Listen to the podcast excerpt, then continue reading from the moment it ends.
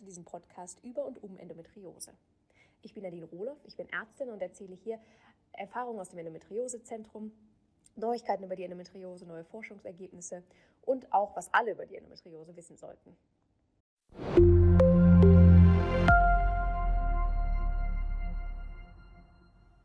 Herzlich willkommen zu einer neuen Podcast-Folge. Ich spreche heute mit der Ernährungsberaterin Silke über das Thema Nahrungsergänzungsmittel. Gibt es Nahrungsergänzungsmittel, die bei Endometriose Sinn machen? Hör dir den Podcast an und finde es heraus.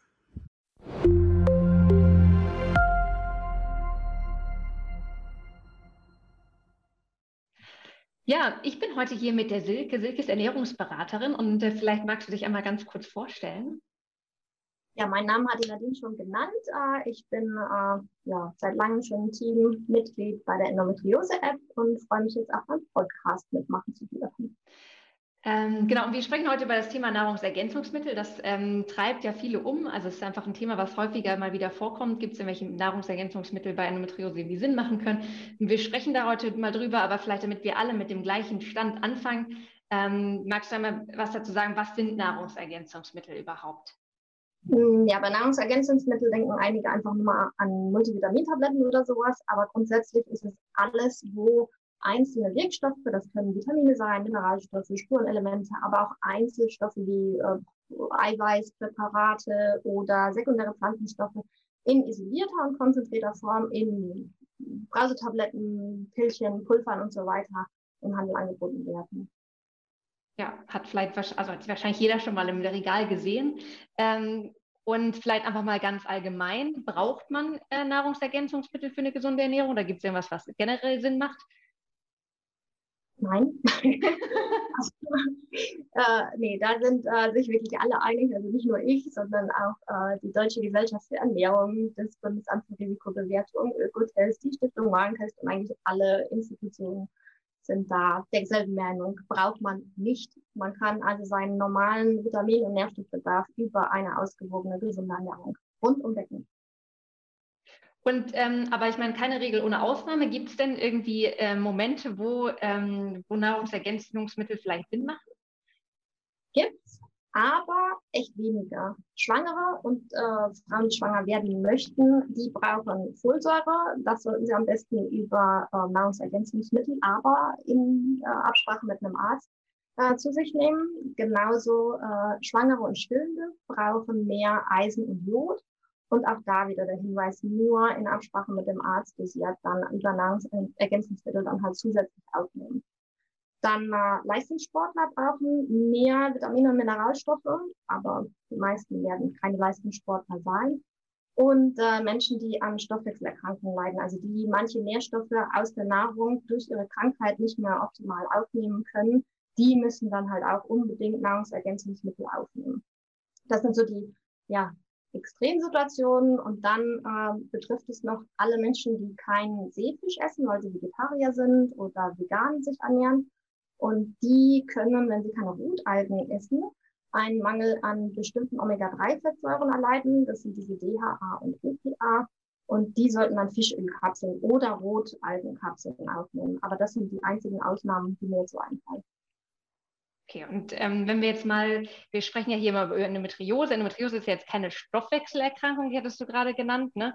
Das mhm. heißt, ähm, vielleicht ähm, aber andererseits gibt es natürlich schon ähm, Mineralstoffe, die vielleicht auch eine Rolle spielen bei Entzündungsprozessen und so.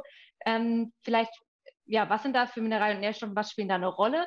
Und ähm, macht es da vielleicht trotzdem Sinn, das einzunehmen? Oder wie macht man das dann? Worum geht es da? Ähm, da sind wir wieder bei den Omega-3-Fettsäuren. Die wirken nämlich entzündungshemmend und die stecken im Seefisch oder Rotalgen. Also wenn ich mich gesund und ausgewogen ernähre, dann brauche ich keine Nahrungsergänzungsmittel. Es sei denn, wie gesagt, ich verzichte auf diese Nahrungsmittel und dann brauche ich die Fischöl- oder Rotalgenkapseln. Und äh, dann gibt's noch ähm, ja, andere, zum Beispiel Magnesium wirkt entkrampfend und entzündungshemmend, Calcium genauso. Aber das sind alles Mineralstoffe, die man auch mit einer ausgewogenen Ernährung in ihrem natürlichen Verbund in den Nahrungsmitteln selbst in ausreichender Menge aufnehmen kann. Was, ähm, genau, es geht ja wirklich darum, wenn ich es richtig verstanden habe, dass man diese Nahrungsmittel in, in normaler Menge, also dass man keine Mangel, Mangelernährung quasi hat. Nicht, dass man extra viel nimmt, weil man jetzt ähm, eine bestimmte Erkrankung hat, ne? sondern es geht eigentlich immer um den Ausgleich bis zum normalen. Ähm, ja. Es geht ähm, um das Gesamtpaket. Das Gesamtpaket muss stimmen. Also nicht irgendwie von dem einen besonders viel jetzt aufnehmen, äh, aufnehmen und von dem anderen dann halt gar nichts, weil man sich nur auf das eine konzentriert, sondern einfach eine runde, ausgewogene, äh, gesunde Ernährung.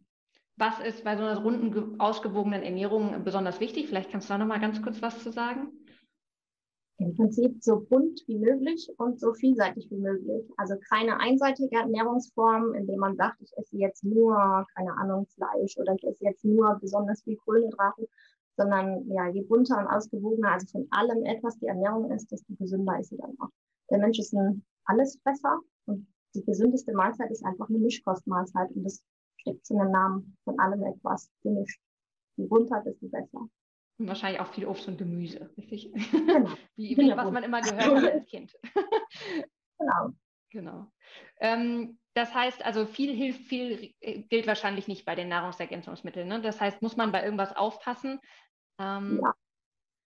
Ähm, das ist das ähm, Kritische, dass äh, wenn man sich normal ernährt, nimmt man ja von diesen Vitaminen, Mineralstoffen, Spurenelementen und alles Mögliche, was man jetzt als Nahrungsergänzungsmittel noch zusätzlich aufnehmen würde, nimmt man ja schon durch die normale Ernährung genug auf oder sollte, wenn die Ernährung stimmt.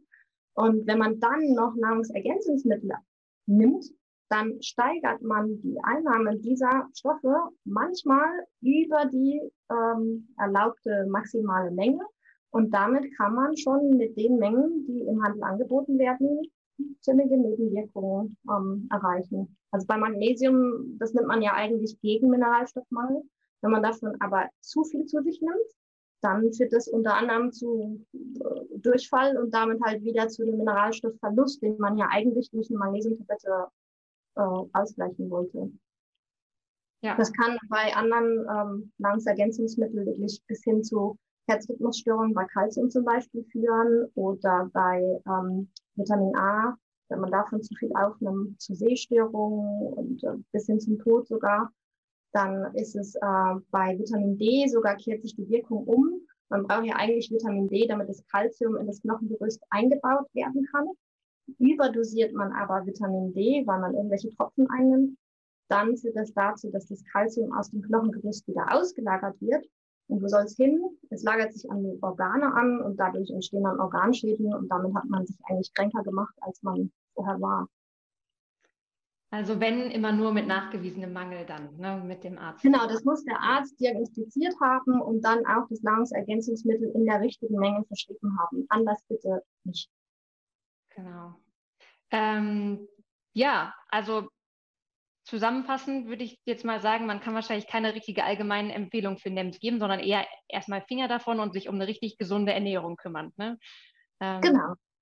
Und bevor man irgendwas einwirft, immer den Arzt fragen und auch niemals eigenmächtig die Dosierung erhöhen, weil das kann wirklich ernste Nebenwirkungen haben. Genau. Ähm, ja, das ist ja letztendlich dann am Ende auch schon die äh, Antwort auf alle Fragen, die zu Nahrungsergänzungsmitteln kommen. ähm, dann ganz vielen Dank, dass du dir heute Zeit genommen hast, das mit uns zu besprechen. Und ähm, wie immer, wenn Fragen sind, gerne in der Facebook-Gruppe Endometriose verstehen, beobachten, austauschen ähm, oder per E-Mail. Danke, dann freue ich mich aufs nächste Mal.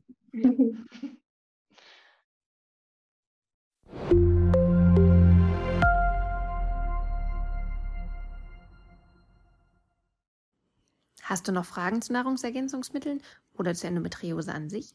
Dann schau gerne in unsere Facebook-Gruppe Endometriose Verstehen, Beobachten, Austauschen oder schreib einfach eine Mail.